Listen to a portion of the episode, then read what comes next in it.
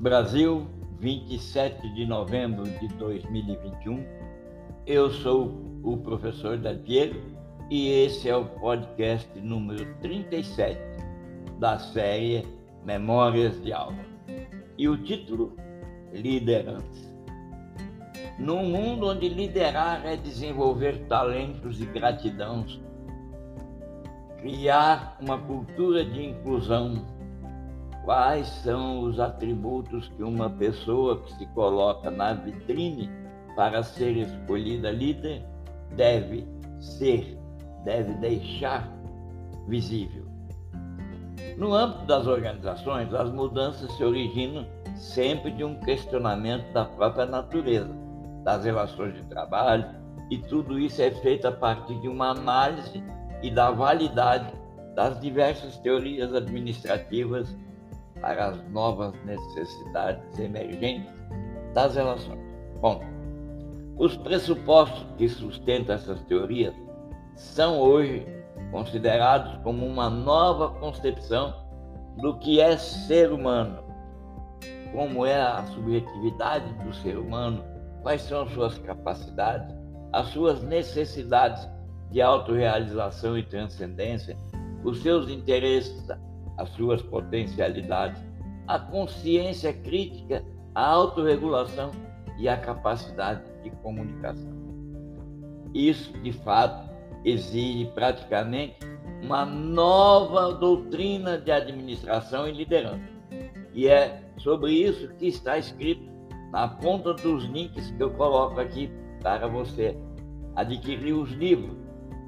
Um deles, Descrição de Estilos de Liderança, você vai encontrar toda a variável desde 1400 até 2021.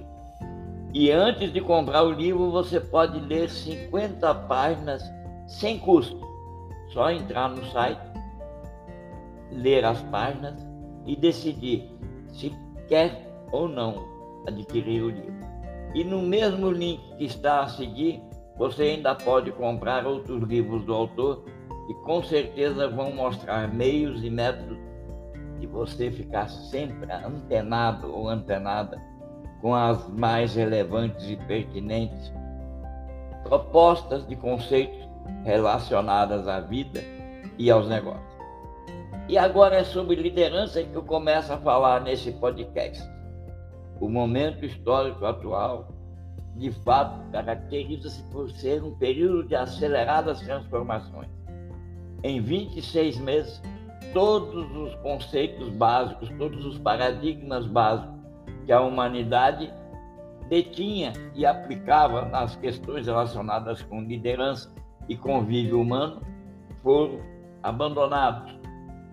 Simplesmente, sendo até um pouco grosseiro, não servem para mais nada.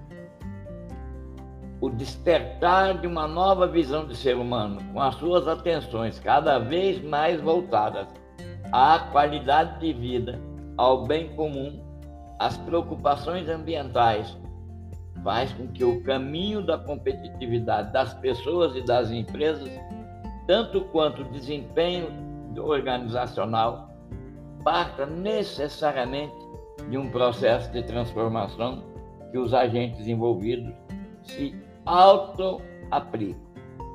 Hoje, à luz do desafio da mudança e no desempenho da função de liderança, a necessidade de compreender a história é essencial para a identificação de paradigmas e fazer atualizações em suas próprias condutas.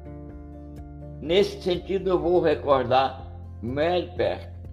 Mary Parker, que entre 1920 e 1933 discutia como o trabalho em grupo e a responsabilidade individual. Pense aqui, isso nas primeiras décadas do século XX, quando naquela época o humanismo liberal, liberal era dominado por homens reacionários que pretendiam mecanizar o mundo empresarial. O humanismo do trabalho de Mary Parker colocou em xeque as visões desumanizadas de Taylor e outros, em sua capacidade de teorizar e de praticar gestão, Mary Becker foi pioneira na compreensão dos processos laterais dentro das organizações hierárquicas. E pense que até o seu reconhecimento, que aconteceu ainda em 1920, ela era uma assistente social. Em 1920, a Dupont importou e adotou as primeiras transformações propostas por Mary É, a Dupont reconheceu que a natureza holística da comunidade e as ideias de relacionamentos recíprocos na compreensão dos aspectos dinâmicos do indivíduo em relação aos outros, previstos e pregados por Mary Parker, eram importantes. Enfim, ela adotou a teoria de que o conceito de poder é poder com, ao contrário de ser poder sobre. Bom, é de Mary Parker a filosofia do ganha-ganha, cunhando o termo em seu trabalho com grupos. E esse termo nós pensamos que é novo. Ele é da primeira década do século XX, 1910, entre 1910 e 1918. Seu trabalho foi ignorado até agora, pensa você. Hoje, para prosperar na pós-pandemia, liderar é ser uma pessoa culturalmente sensível, emocionalmente consciente, ser capaz de valorizar a redarquia, de ter condições de aceitar que o poder é com e nunca é poder sobre. E isso resume a própria teoria de Mary Percy entre 1920 e 1933. Hoje, cada pessoa que está na vitrine deve assumir o axioma. Dois pontos e aspas. É um erro pensar que o processo e o progresso social depende de qualquer coisa que aconteça aos trabalhadores e trabalhadoras. Alguns dizem que vão receber mais bens materiais e tudo ficará bem. Alguns acham que receberão mais educação e o mundo será salvo. É um grande erro pensar que o que precisamos é esses conceitos aplicados. Na verdade, o que precisamos é a conversão ao altruísmo da classe capitalista.